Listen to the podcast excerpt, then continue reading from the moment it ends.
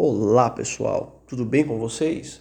Mais uma reflexão dessa semana com o tema Orando com os Salmos. Essa semana esse é o tema e que essa possa ser também a disposição do nosso coração, de aprender cada vez mais a aprofundar a nossa oração, nosso louvor a Deus de maneira mais sincera, de maneira mais versátil, né? Podemos dizer assim, realmente expandida de sentido e de profundidade pois os salmos nos dão um bom exemplo disso. Nada melhor para aprender do que o exemplo, né?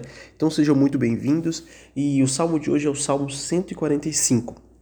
E interessante que o salmo de hoje é um salmo de louvor. E louvor, essa palavra no, no, na, na língua hebraica, ela tem um sentido uma, quase que sempre de brilhar, dadas as devidas exceções ali pelo contexto, geralmente ela aparece com o sentido de brilhar ou o sentido de engrandecer, elogiar. Por isso, esse salmo justamente quer nos ensinar a fazer isso, né? Na verdade, aqui ele quer elogiar a Deus, quer engrandecer a Deus, mas a gente pode aprender a fazer isso de maneira cada vez mais excelente com esse salmo. E o interessante é que tem uma estrutura. E um pouco mais para frente aqui na nossa reflexão, é, esse louvor ele quer gerar algo interessante no nosso coração. E a gente vai falar depois. Mas a estrutura que ele tem, ou a ordem que ele segue de louvor, é primeiro falar da pessoa de Deus, da pessoa que é grande e que é digno de ser louvado. É justamente nos três primeiros versículos o que vai aparecer.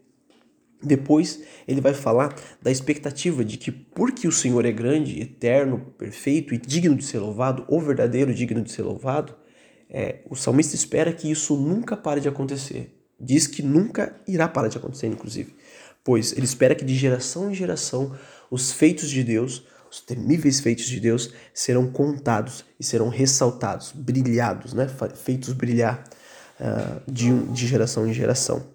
Depois ele fala das características de Deus, da compaixão, da paciência e de outras características ali. Depois ele fala desse reino de Deus que é um reino eterno, que é um reino perfeito que permanece, esse domínio de Deus. Depois ainda fala da misericórdia grandiosa de Deus e de que a misericórdia e graça de Deus são para todos, ou seja, Deus é um Deus plenamente bondoso. E ainda por último, ele vai falar da, da misericórdia de Deus que também continua da justa misericórdia de Deus, ou seja, realmente Deus ele é justo, ou seja, o ímpio ele irá sofrer, mas o justo, aquele que está com Deus, esse realmente irá usufruir dessa misericórdia. E aquilo que eu falei que esse, esse louvor a Deus quer gerar algo no nosso coração, ah, o que ele quer gerar é reverência, ou podemos dizer temor. E eu acho que expressa de maneira perfeita o versículo 5 e o versículo 6, que diz: Proclamarão o glorioso esplendor da tua majestade e meditarei nas maravilhas que fazes. Aí o versículo 6: Anunciarão o poder dos teus temíveis, dos seus feitos temíveis.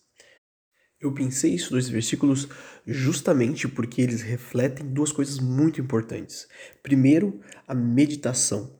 A meditação na palavra de Deus, a meditação na majestade, no esplendor, como diz no próprio versículo 5 que a gente acabou de ler.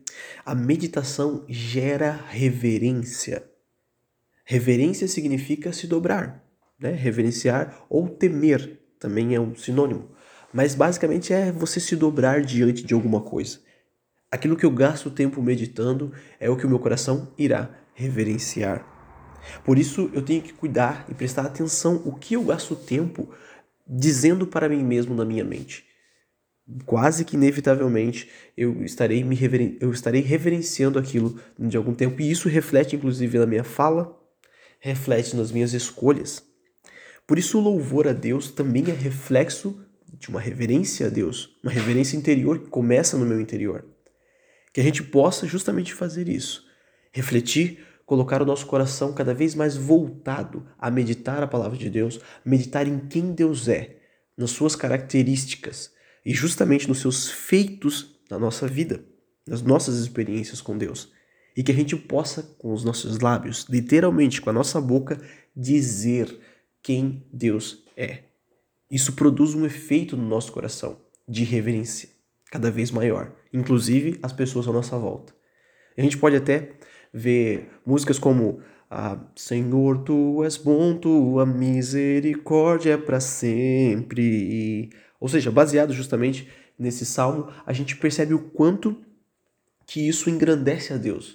O quanto dizer e cantar isso a gente não está fazendo simplesmente só com a nossa boca, só com nossos lábios, mas o nosso coração também tem que estar tá louvando junto com cada palavra dessa, de sinceridade. São, é isso que produz a tal da reverência tão essencial para o nosso relacionamento com Deus. É dali que virá a confiança, é dali que virá o temor, é dali que virá justamente essa entrega cada vez maior e esse conhecimento cada vez maior de quem Deus é que a gente possa exercitar o louvor com base no Salmo 145. Desafio você talvez a cantar a sua música aí de louvor a Deus, ou quem sabe até escrever algumas linhas aí de louvor a esse Deus, para engrandecer o nome dele.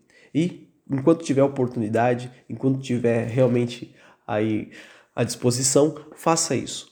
Louve a Deus, declare com a sua boca as grandiosidades dele. Com certeza isso aumentará a reverência no teu coração a esse Deus maravilhoso. Tenha um bom dia e uma boa semana.